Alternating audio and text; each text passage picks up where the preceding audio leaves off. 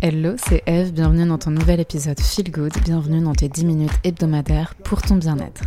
Installe-toi confortablement et réserve les prochaines minutes comme un moment juste pour toi que tu prends pour te poser pour toi, pour te couper de tout le reste, des tout doux, des endroits où aller. Là, il n'y a nulle part où aller, il n'y a rien à faire, il y a juste à prendre ce moment pour ton bien-être. Alors, c'est parti. Je suis très contente de te retrouver aujourd'hui. On va parler de confiance en soi. Et surtout, j'aimerais te donner deux vérités très importantes sur la confiance en toi. Deux vérités fondamentales qui sont sous-cotées et qui vont transformer ta vision de la confiance en soi. Car quand on parle de confiance en soi, on parle souvent de posture, tenez-vous droit, de regarder les gens dans les yeux, bref, tout ce qui est langage non verbal, etc. Ensuite, de euh, d'estime de soi et tout. Alors tout ça est vrai, évidemment, mais moi il y a deux aspects dont on ne parle jamais que j'aimerais mettre en lumière aujourd'hui dans cet épisode. Et j'espère qu'à la fin de cet épisode, ça t'aura donné un sacré boost de confiance en toi. Alors, info numéro 1, elle est assez technique dans le sens où on va parler du système nerveux. En fait, je m'intéresse beaucoup à la théorie polyvagale. Qu'est-ce que c'est que la théorie polyvagale? Le nom est très bizarre, je suis d'accord. Et tu vas vite comprendre pourquoi c'est primordial et pourquoi c'est en lien avec la confiance en soi. En gros, euh, notre système nerveux, il a plein de branches, il est assez complexe, on va dire. Mais nous, on va s'intéresser à la partie de notre système nerveux qui est autonome, à laquelle on n'a pas besoin de penser pour qu'elle fonctionne. Donc c'est la partie de notre système nerveux qui gère tout ce qui est digestion, battement automatique du corps, euh, respiration automatique. Bref, c'est vraiment toutes les choses que t'as pas besoin de conscientiser et ça fonctionne.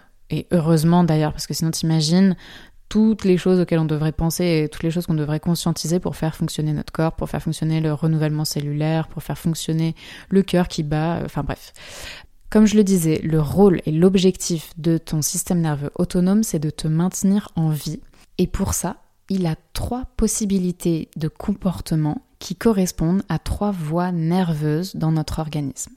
La première voie nerveuse, c'est l'activation du système sympathique. T'en as peut-être déjà entendu parler. C'est en gros le système de l'accélération. Ça accélère toutes tes fonctions vitales et ça va correspondre à, bah, au passage à l'action, à la fuite ou au combat. Ou enfin bref, tu réagis à donf. Euh, t'es en mode stress, t'es en mode action, go go go, fight, euh, course, euh, tout ce que tu veux dans la vitesse, dans l'accélération. La deuxième possibilité, beaucoup plus extrême, pour se défendre, c'est de faire le mort. Et ça, c'est ce qui correspond au comportement de tétanie, par exemple, quand on est particulièrement choqué, ou bien quand bah, tu observes euh, une biche qui oh, fait la morte parce qu'elle est attaquée par un prédateur, et qui, dans un dernier élan de survie, va d'abord faire la morte, donc se stopper complètement, pour ensuite tenter de se rééchapper en last minute. Euh, mais donc on passe par ce moment de de tétanie totale. Et la troisième voie, c'est le système nerveux vagal ventral, on appelle, mais bon, ça c'est du détail, je ne veux pas t'embrouiller avec trop de détails, mais en gros, c'est le système nerveux parasympathique, qui lui est chill, qui lui correspond au ralentissement de ton organisme, mais pas au ralentissement type tétanie, c'est le ralentissement type repos, type récupération, type tu digères tranquille après un repas, tu dors tranquille après une grande journée, tu respires tranquillement, toutes tes fonctions tournent un petit peu plus doucement et tu vraiment le corps qui se ressource en énergie, en sécurité, en calme. Et en fait, cette troisième voie, cette voie de la sécurité, c'est quand on est dans ce mode-là qu'on est capable de rentrer en relation. Parce qu'on se sent en sécurité. Et j'insiste sur ce mot parce que il n'est pas à prendre au sens pur de euh, est-ce que je suis attaqué par un prédateur ou autre, qui là serait plus pratico-pratique. Dans nos sociétés actuelles, la sécurité, elle peut être beaucoup plus subtile que ça, on va dire, et ça va être notamment l'idée de sécurité mentale, de sécurité affective, qui peut être troublée par des traumas qu'on aura vécu dans l'enfance, par exemple. Et en fait, si à l'intérieur de toi, tu te sens pas en sécurité, tu vas souvent être sur un mode de ton système nerveux qui perçoit du danger et donc qui est plutôt en mode stress et qui peut vite conduire à l'épuisement et qui en tout cas ne te permet pas de te sentir en confiance. Car selon la théorie polyvagale, la confiance en soi, elle s'installe quand on est dans un état nerveux de sécurité. Donc, c'est extrêmement important de comprendre que c'est par le système nerveux que ça se passe pour avoir confiance en soi. C'est une forme de calme, d'apaisement intérieur, de sentiment de sécurité qui s'installe, qui t'imprègne et qui va te permettre d'aller dans des relations avec les autres, d'être ouvert avec les autres. Mais pour pouvoir s'ouvrir vers l'extérieur, il faut déjà qu'à l'intérieur de toi, ça soit stable, ça soit sécure. Et pour ça, il faut donc activer la partie vagale ventrale de ton système nerveux. Et ça passe par des exercices de respiration, ça passe par une reconnexion au corps, ça passe par le yoga, ça passe par la méditation, ça passe par la relaxation, par la marche, par la lecture, par toutes les choses qui vont te permettre de redescendre à un niveau d'énergie détente restauratif. Maintenant, il peut être particulièrement intéressant d'essayer de repérer si tu as tendance à être tout le temps dans un mode nerveux sympathique. Ça, c'est le cas de beaucoup de personnes et c'est le cas des gens qui justement n'ont pas souvent confiance en eux, qui manquent de d'estime d'eux-mêmes, qui ont eu bah, des toutes sortes de traumas émotionnels, psychologiques, euh, et qui se sentent tout le temps sur la défensive en fait, soit dans un mode fuite, soit dans un mode attaque, soit dans un mode course, mais qui dans tous les cas ne sont jamais dans un mode repos. Et à terme, ça peut vraiment être épuisant.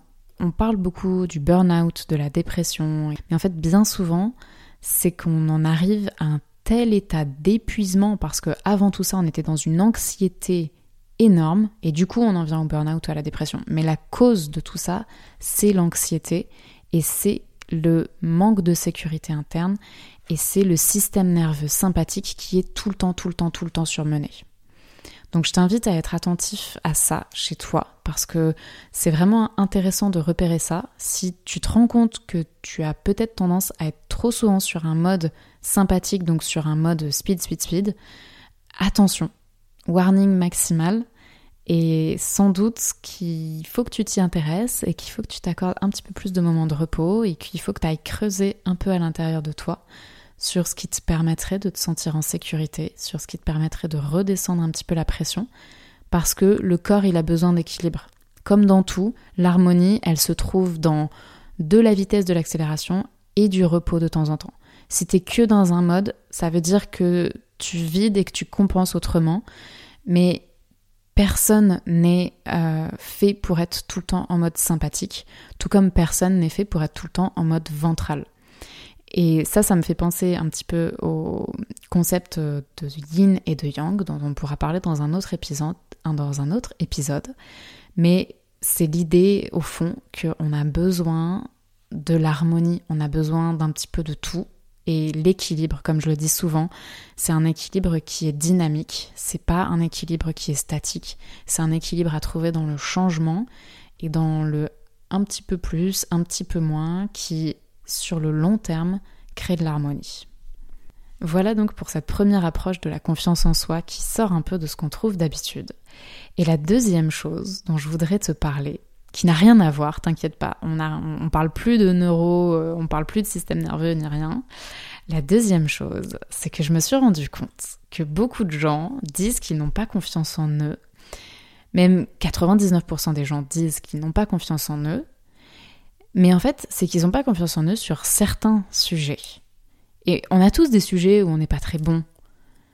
Mais par contre, on a tous des sujets aussi où on est bon. Et j'ai pu voir des gens faire des choses incroyables et à côté me dire Ah, mais j'ai pas du tout confiance en moi. Euh, je te prends un exemple tout con, je sais pas, quelqu'un qui parle sur scène devant 500 personnes et qui ensuite me dit Ah non, mais moi j'ai pas du tout confiance en moi, euh, j'arrive pas à séduire les filles. Alors, attends, euh, mélange pas tout. C'est pas que t'as pas confiance en toi, c'est que t'as pas confiance en toi pour séduire les filles. En revanche, t'as putain, t'as confiance en toi pour parler devant 500 personnes. Donc, Voilà, c'est hyper important en fait de pas se coller une étiquette à soi-même et de pas se raconter genre ah je suis quelqu'un qui a pas confiance en moi parce que si tu te racontes ça à longueur de journée, eh ben tu vas finir par y croire, tu vas finir par enregistrer cette information et par aller raconter aux autres que t'as pas confiance en toi. Alors que non, c'est juste qu'il y a des domaines dans lesquels tu es peut-être moins à l'aise parce que peut-être que tu as moins d'expérience, peut-être que tu as euh, moins d'estime de toi par rapport à certains sujets et que du coup dans certaines situations, ça fait que tu n'as pas confiance en toi. Mais ne te réduis pas à dire que tu n'as pas confiance en toi. Je suis absolument persuadée qu'il y a des domaines dans lesquels tu as totalement confiance en toi. Et d'ailleurs, ton exercice du jour, c'est de me trouver au moins 5 domaines dans lesquels tu as confiance en toi. Tu te fais une liste, je veux que tu en trouves 5 et que tu arrêtes de dire que tu n'as pas confiance en toi. Aujourd'hui, c'est le jour où tu arrêtes d'associer à ton identité le fait que tu n'as pas confiance en toi, ok? C'est juste qu'il y a des sujets sur lesquels tu as moins d'expérience et sur lesquels il faut que tu taffes un peu et que tu prennes un peu la confiance, ok? Mais ne dis plus que tu es quelqu'un qui n'a pas confiance en toi parce que tu vas finir par le croire et je suis sûre que tu le crois. Ok? Donc, je compte sur toi. Tu trouves ces cinq domaines dans lesquels tu as confiance en toi. Et ça peut être tout simplement ta confiance en toi pour marcher sans te casser la gueule. C'est déjà énorme, ok? Euh, Les bébés n'ont pas cette confiance en eux parce qu'ils sont en train d'apprendre, justement. Mais voilà, tu verras en faisant ce petit état des lieux de ta vie et de tes compétences qu'il y a plein de choses sur lesquelles tu as confiance en toi et que certains de ces domaines sont hyper impressionnants pour d'autres personnes. Et peut-être que les domaines où toi tu as confiance en toi mais où tu te dis que c'est pas grand-chose, eh ben c'est les points problématiques d'autres personnes. Et pour te reprendre l'exemple du gars qui dit qu'il n'a pas confiance en lui euh, parce qu'il n'arrive pas trop à, draguer des filles, mais qu'en revanche il est capable de faire des conférences devant 500 personnes, euh, eh ben, la parole en public, c'est une des plus grandes phobies des gens. Donc ce gars-là a une compétence et une confiance en lui que énormément de gens envient. Et pourtant, il continue de se dire qu'il n'est pas ouf euh, parce qu'il n'arrive pas à draguer des filles. Bref, ne te fais pas avoir par une perception biaisée de qui tu es. Pour récapituler, la confiance en soi, c'est aussi une question de système nerveux et de système nerveux calme, serein, détendu. Et je t'invite, avant des situations qui te stressent particulièrement, à prendre le temps de faire des respirations, de te mettre dans un état où tu te sens en sécurité. Ça va beaucoup t'aider. Et ensuite, à ne plus te raconter d'histoires sur toi et sur ta confiance en toi, et à bien identifier les domaines dans lesquels tu as déjà confiance en toi. Ça fait beaucoup le mot confiance en soi. Je te laisse là-dessus. J'espère que cet épisode t'a plu. Pense à aller liker l'épisode sur Spotify, à t'abonner, à partager. Prends bien soin de toi. Je te dis à la semaine prochaine. Ciao